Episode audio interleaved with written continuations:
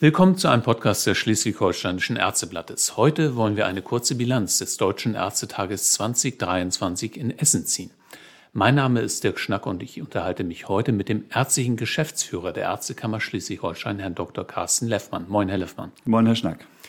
Deutscher Ärztetag, das sind 250 Delegierte, aber eben auch zahlreiche Gäste aus den Landesärztekammern, für die die Entscheidungen des Deutschen Ärztetages große Bedeutung haben. Sie müssen vieles davon umsetzen. Als ärztlicher Geschäftsführer sind Sie, Herr Dr. Leffmann, gesetzt natürlich für die Delegation bei den Ärztetagen. Ähm, Sie haben dann vier Tage lang zugehört, führen aber auch Gespräche mit den Delegationen aus anderen Landesärztekammern, mischen sich aber nicht, wie die Delegierten, am Rednerpult direkt in die Debatte ein.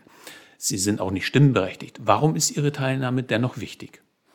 Sie haben es im Prinzip gesagt, Herr Schnack, die äh, Gespräche am Rande sind, wie wir das auch kennen aus den medizinischen Kongressen, die wir alle jahrelang besucht haben, äh, haben einen hohen Stellenwert. Und ich muss vielleicht eine Sache so ein klein bisschen korrigieren. Sie sagten, dass das, was auf dem Deutschen Ärztetag beschlossen wird, unmittelbar Impact hat auf die Geschäftsstellen der Landesärztekammern. Das sehe ich ein klein bisschen anders.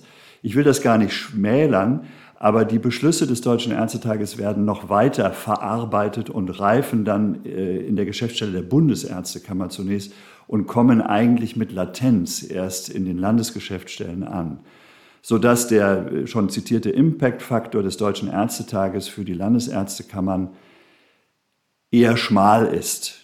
Ja, ähm, deswegen ist es hochinteressant, die Diskussionen zu verfolgen, um politisch am Ball zu bleiben, weil die werden selbstverständlich auch in Schleswig-Holstein geführt, da muss man mitreden können. Aber überhaupt das ganze, die ganze Atmosphäre einmal zu erfassen, die Stimmung der deutschen Ärzteschaft, besonders mit dem Bundesminister, das ist sehr, sehr wertvoll. Äh, und dann eben diese vielen, vielen Gespräche am Rande. Also ich habe alleine in den vier Tagen, ich würde mal sagen, mit 30 Leuten wirklich Gespräche geführt, die mich in meiner Arbeit und auch hier für unsere Mitarbeiterinnen und Mitarbeiter weiterbringen. Das sagen Sie auch nach so vielen Jahren noch mit Verlaub. Also äh, bei wie vielen deutschen Ärztetagen sind Sie schon gewesen? Naja, ich bin jetzt äh, knapp 20 Jahre in Kammerdiensten und habe den einen oder anderen ausgelassen, aber ich fürchte, auf 15 komme ich. Mhm. Aber es ist immer noch spannend, weil es sind ja auch immer neue Themen und äh, natürlich ist auch die politische Diskussion jedes Mal anders. Völlig richtig. Wir müssen auch bedenken, dass äh, sich die, ähm, das Personaltableau natürlich sowohl bei den Ehrenamtlern, die wir auch, mit denen wir auch sprechen, aber auch unter uns Hauptamtlern immer ändert. Und das brauche ich nicht zu betonen, dass man sich persönlich einmal kennengelernt hat, ist immer wertvoll, weil man hat ein Gesicht zur Stimme, wenn man dann in der nächsten mhm. Woche mal anruft. Was war denn für Sie äh, persönlich das Highlight des diesjährigen Ärztetages? Gibt es da etwas, was besonders herausstach aus Ihrer Sicht? Also ich halte es für angemessen, dass sich, ich sage das mal sehr pointiert, dass sich die deutsche Ärzteschaft einmal im Jahr auch ein bisschen feiert.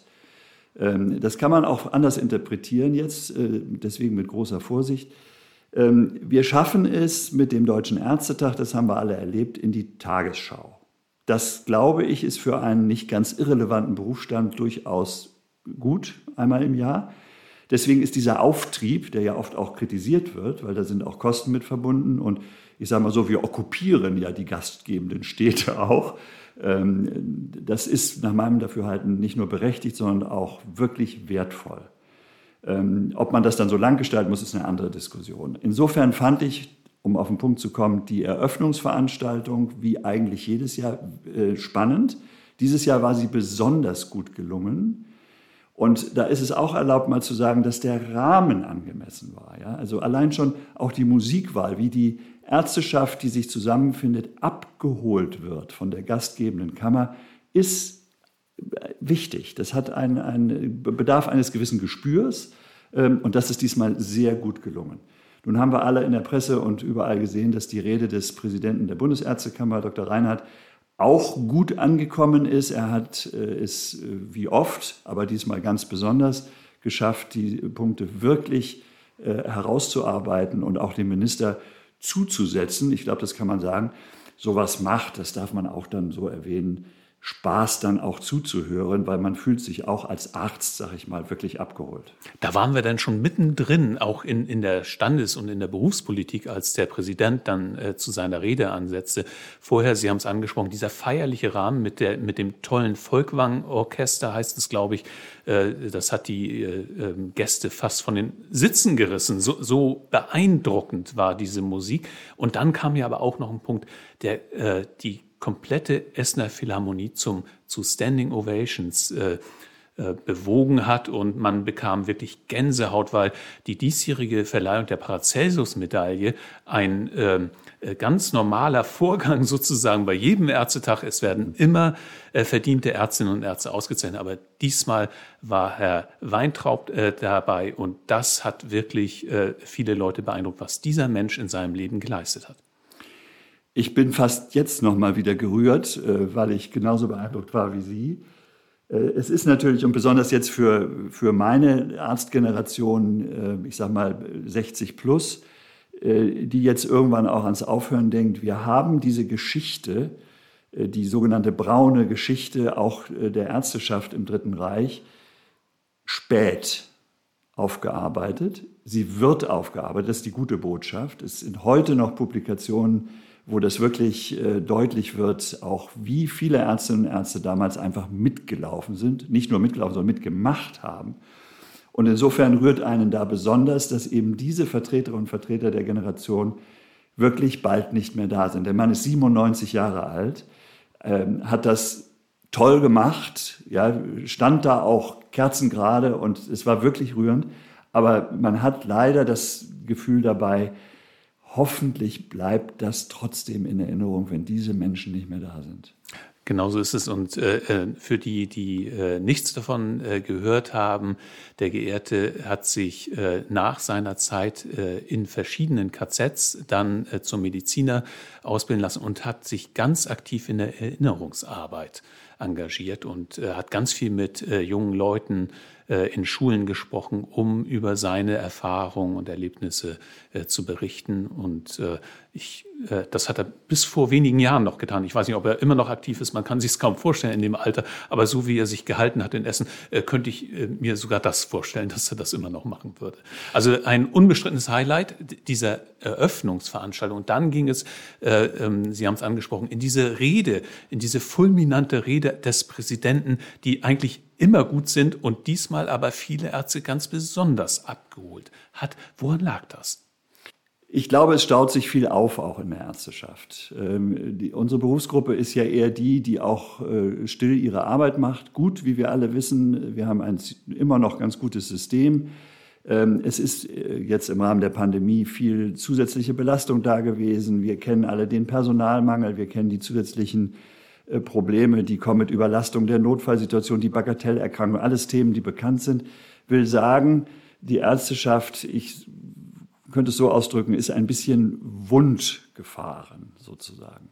Und dann diese etwas ähm, wunde Seele äh, mit Balsam zu umschmeicheln, äh, kommt immer gut. Wenn dann allerdings auch noch ähm, wirklich knallharte politische Forderungen kommen, dann gibt es Standing Ovations. Mhm. Also er hat äh, offensichtlich die richtigen Worte gefunden.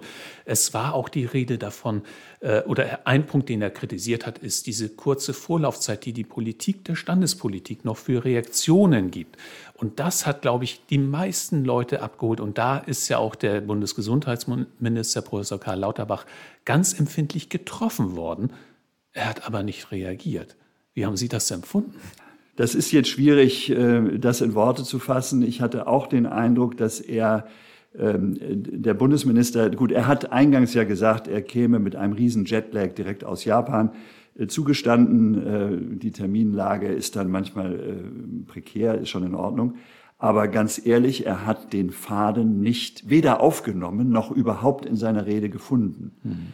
Äh, ich hatte es so wahrgenommen, dass er war in irgendeiner Art und Weise vorbereitet, hatte Skriptzettel da, aber die gingen durcheinander am Rednerpult und er hat dann wahllos mal eins rausgegriffen irgendwie. Also es war ohne Zusammenhang und vor allen Dingen, er hat das, was Klaus Reinhardt gesagt hat, in keinster Weise pariert. Und mhm. das hätte ich von einem Bundesminister erwartet. Auch ohne Skript, ja, frei, besonders wenn man so angegangen wird, äh, äh, das ist ja passiert, ähm, wäre das eigentlich ich sage mal auch in aller Vorsicht staatsmännisch gewesen. Hm. Das haben viele Ärzte vermisst. Das wurde auch anschließend bei den Reden dann im, äh, während des Ärztetages deutlich. Ähm, aber es gab ja noch einen weiteren Punkt, der wirklich auch mit Spannung erwartet wurde. Das war dann an dem Feiertag, am, am Himmelfahrtstag. Da haben die Wahlen stattgefunden zum Präsidium.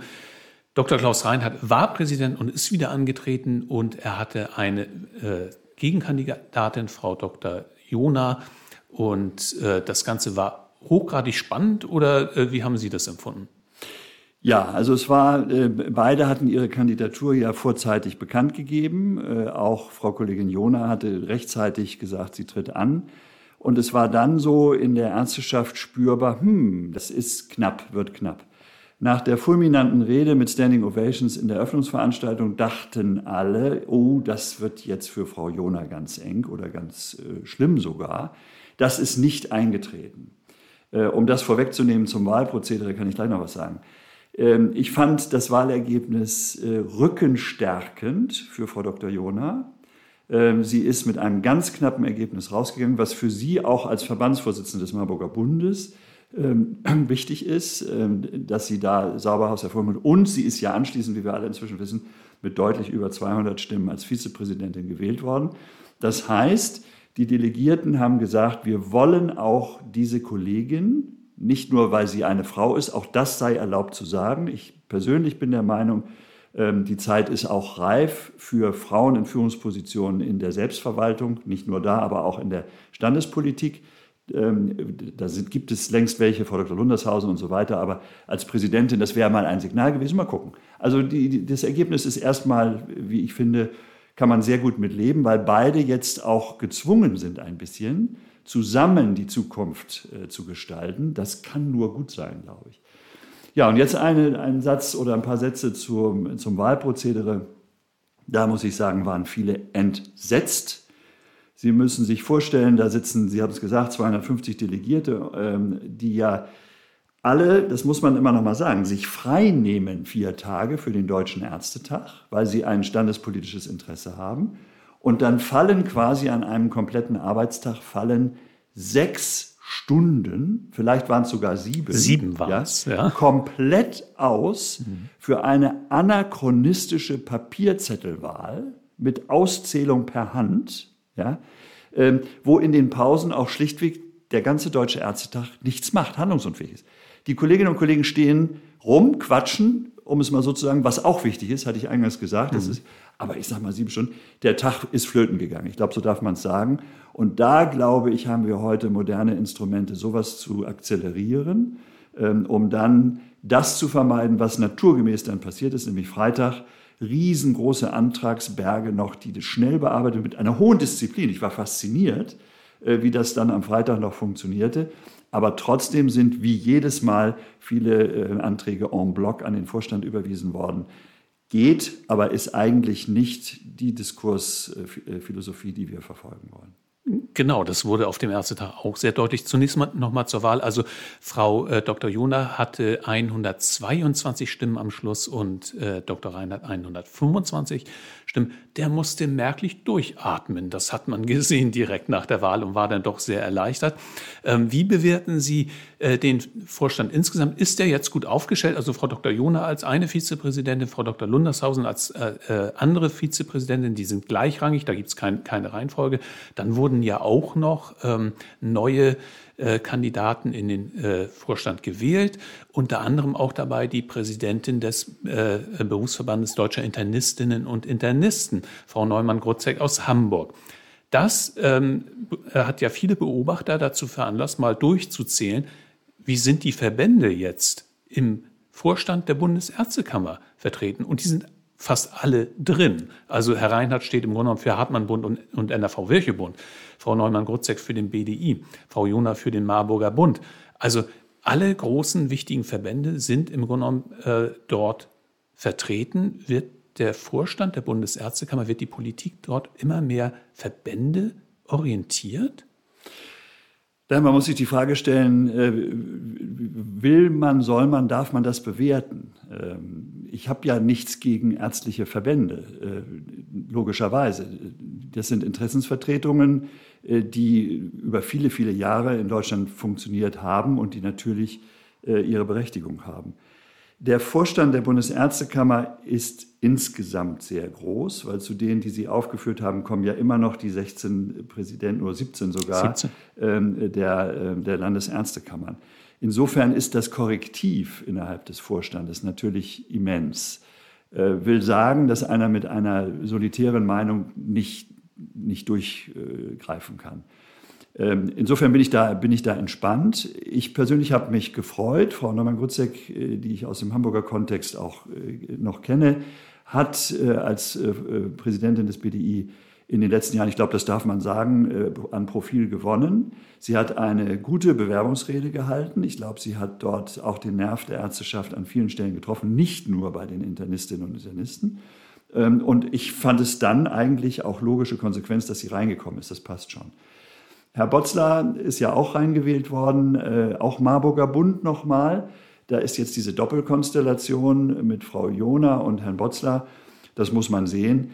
Ist aber auch, muss man sagen, Europas größte Ärztegewerkschaft. Mhm. Also das, wie gesagt, es hat durchaus einen Stellenwert und ich finde, äh, dass der Diskurs wird es zeigen, was der Vorstand daraus macht. Sie haben das Korrektiv angesprochen. Also der Vorstand der Bundesärztekammer besteht aus den fünf Gewählten und aus allen Präsidentinnen und Präsidenten der Landesärztekammer. Steigt jetzt deren Verantwortung, äh, auch diese äh, vielleicht Verbände, äh, äh Politik ein wenig einzudämmen oder zurückzudrängen oder gar nicht erst aufkommen zu lassen? Ich sehe das eher als Zusammenspiel. Ähm, dass äh, wirklich brennende Themen anstehen, das ist, haben wir schon besprochen. Das ist in der äh, Auftaktrede des Präsidenten deutlich geworden. Die brauchte man eigentlich gar nicht. Wenn man die Presse verfolgt, dann haben alle Bürger in der Republik gesehen, was gerade Krankenhausreform, hm. Personalmangel, also die Probleme liegen ja auf dem Tisch.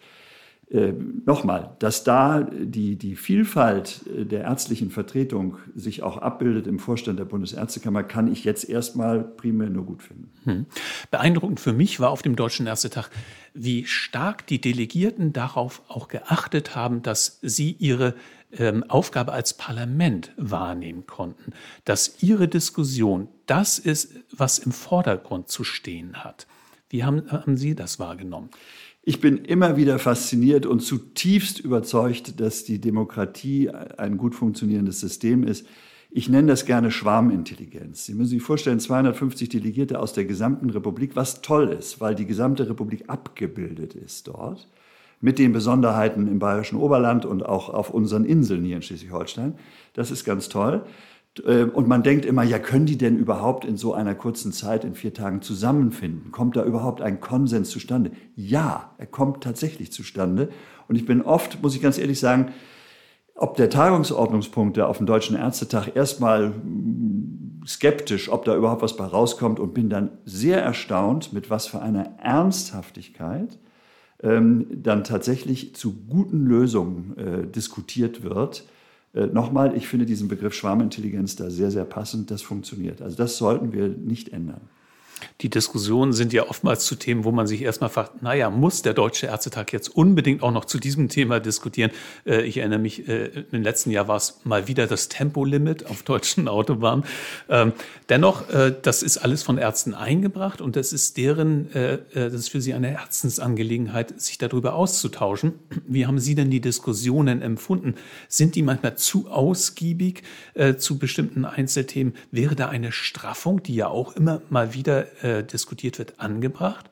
Gut, also wenn wir ganz kurz beim Verkehr bleiben, beim Tempolimit, dann ist da implizit auch mit drin, dass es eben weniger Unfälle und damit weniger Gesundheitsprobleme geben könnte. Insofern ist es völlig berechtigt, dass Ärzte und Ärzte das ansprechen. Die Stelle, an der ich vielleicht Stellschrauben sehen würde, ist, dass viele Anträge sehr ähnlich zum gleichen Thema kommen. Das ist dann so ein kleines bisschen Sand im Getriebe. Äh, weil die dann einzeln beraten werden und behandelt werden, obwohl man das Thema eigentlich grosso modo schon erfasst hat. Ähm, da wird seit vielen Jahren diskutiert, ob man einen ähm, Antragsausschuss vorschaltet oder so. Das müsste die Bundesärztekammer selbst regeln. Aber da sehe ich eher die Stellschraube. Ich würde, glaube ich, ähm, den Ärztinnen und Ärzten in Deutschland keinen Maulkorb anlegen wollen, in irgendeiner Art und Weise sich zu äußern zu Themen, die ihnen am Herzen liegen. Denn das ist der Sinn der Sache, dass tätige Kolleginnen und Kollegen einbringen, was sie täglich erleben. Ja? Und das ist äh, zumindest unterschwellig erstmal wichtig einzuspeisen. Hm. Nun haben wir auf jedem Deutschen Ärztetag äh, immer wieder Delegierte, die sich sehr viel zu fast jedem Tagesordnungspunkt äußern. Und es gibt äh, äh Delegierte, die sind mehr die Zuhörer, die wägen das für sich selbst ab ich sag mal, die schleswig-holsteinischen Delegierten gehören eher zur zweiten Sorte, eher zu den ruhigeren Vertretern, äh, die sich dann vier Tage lang äh, das anhören, was ähm, aus anderen Bundesländern von einigen wenigen sehr ähm, äh, ausgiebig dann manchmal dann, dann auch äh, äh dort vorgebracht wird. Äh, würde man sich da manchmal ein bisschen mehr Ausgeglichenheit wünschen? Das wird man nicht hinkriegen. Ähm, das ist persönlichkeitsabhängig. Es gibt Leute, die ich glaube, man darf es ruhig sagen, die sich auch gern reden hören. Es gibt Leute, die äh, echte Anliegen haben, mit sehr viel Herzblut da stehen und äh, äh, vortragen. Ähm, wir haben im Norden hier bei uns, äh, wissen alle, eine etwas andere Kommunikationskultur, äh, relativ offen. Manche sagen wortkarg, aber eben auf den Punkt. Und unsere Delegierten, wie Sie richtig sagten, wenn sie sich dann äußern, dann ist es oft auf den Punkt. Ähm, und ich sage mal, wir plustern nicht gerne. Hm. Ähm, kommen wir zum Abschluss nochmal äh, zu den Auswirkungen dieses, äh, dieser Beschlüsse auf Schleswig-Holstein. Sie, Sie äh, sprachen es zu Beginn an. Die Musik spielt am Ende in den Landesärztekammern. Äh, was machen die draus? Gab es denn jetzt äh, Entscheidungen in Essen, von denen Sie sagen würden, da werden wir uns jetzt demnächst in Bad Segeberg mit beschäftigen und das wird jetzt auch relativ zügig Auswirkungen haben auf die Ärzteschaft hier? Na gut, es werden immer auf den Ärztetagen auch äh, Dinge beschlossen, die schneller durchgreifen, äh, zum Beispiel Weiterbildungsordnungsanpassungen und so weiter. Das ist klar. Das ist unser Kerngeschäft.